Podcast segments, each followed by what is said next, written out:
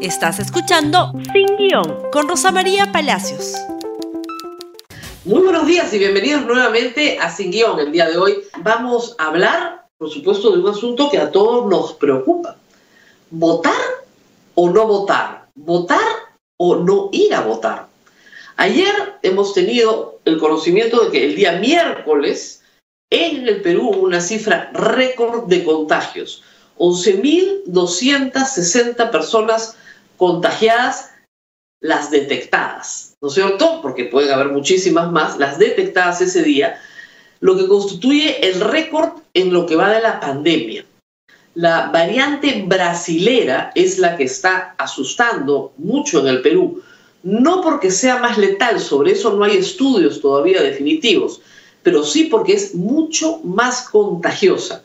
Ahí donde se enfermaban uno o dos miembros de una familia y se les aislaba, y el resto de la familia se salvaba, pues hoy se contagia la familia entera, con el riesgo de que eso significa en demanda de camas en demanda de oxígeno, en demanda de atención médica.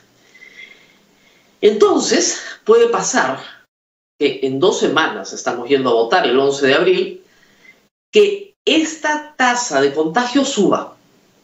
Y es posible que en ese momento haya un grupo de peruanos que esté contagiado, que esté haciendo la enfermedad, aunque sea sintomática, pero que sabe que está contagiado, o que está en una casa donde hay personas contagiadas y se les está cuidando.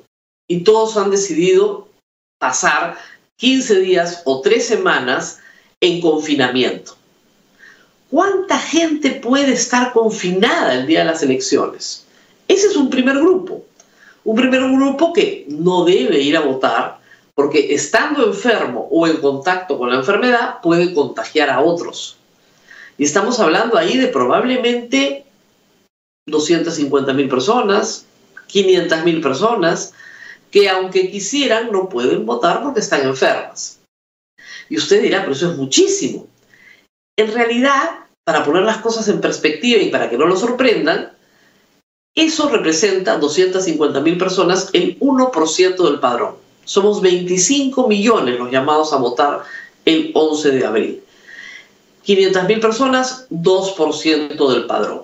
El ausentismo está, recordemos, enero del año 2020, elecciones parlamentarias, el ausentismo llegó casi al 20%. Así que si se mantiene dentro de ese rango, aún con esta situación, estará más o menos dentro del rango esperado. El otro grupo es aquel que no está enfermo, pero no quiere enfermarse y tiene miedo. Y dice, si voy, me enfermo. A ese grupo hay que darle garantías para que vaya seguro. Y eso depende de varios factores que la OMP está trabajando, pero depende también del impacto psicológico que tengan, creo yo, las primeras horas del día, las transmisiones de televisión de las primeras horas del día. Si vemos que en efecto se están cumpliendo los protocolos establecidos por el organismo electoral, la gente irá a votar. Si lo que vemos es caos y aglomeración, la gente se va a retraer de votar. Tengo que hacer una advertencia, por si acaso, desde ya, para todos aquellos que van a gritar fraude cuando ni siquiera hay elección. El ausentismo no es una causal para declarar nula una elección. De acuerdo al artículo 184 de la Constitución, porque siempre les digo, todo está en la Constitución, el Jurado Nacional de Elecciones puede declarar nula una elección cuando los votos nulos y blancos suman dos tercios de los votos emitidos. Nulos y blancos, dos tercios. Imagínense ustedes, eso sería más o menos como 8 millones de votos. Dos tercios. Perdón, disculpe, ese es un tercio. Dos tercios serían 16 millones de votos. Eso es imposible, nunca ha pasado. Pero para el ausentismo no hay sanción. Salvo la de pagar la multa para la persona particular, pero no hay sanción al proceso. Entonces, antes de que alguien grite fraude, ojo, el ausentismo no invalida el proceso en absoluto. Pero bueno, para su tranquilidad, ¿qué se está haciendo? para que nos animemos a ir a votar. Los quiero animar a que vayan a votar a pesar de la variante brasileña, a pesar de todo lo que sabemos. Lo primero es que el horario se ha extendido. Vamos a votar más horas, de 7 de la mañana a 7 de la noche. Normalmente la elección terminaba a las 4 de la tarde, salíamos con el flash a las 4 de la tarde. Esta vez saldremos con el flash a las 7 de la noche, porque hay que dar más horas a la gente a votar.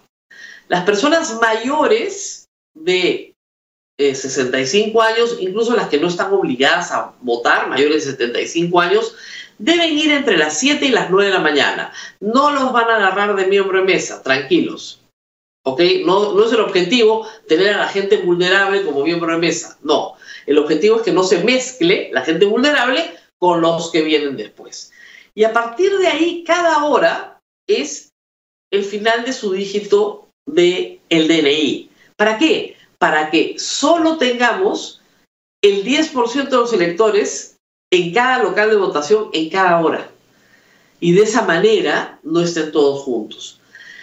Los segundos más locales y más cercanos. Si usted hizo la operación de buscar el local cerca de su casa, no tiene que llevar carro, tiene que ir caminando. Luego, exteriores, es decir, se vota fuera del aula.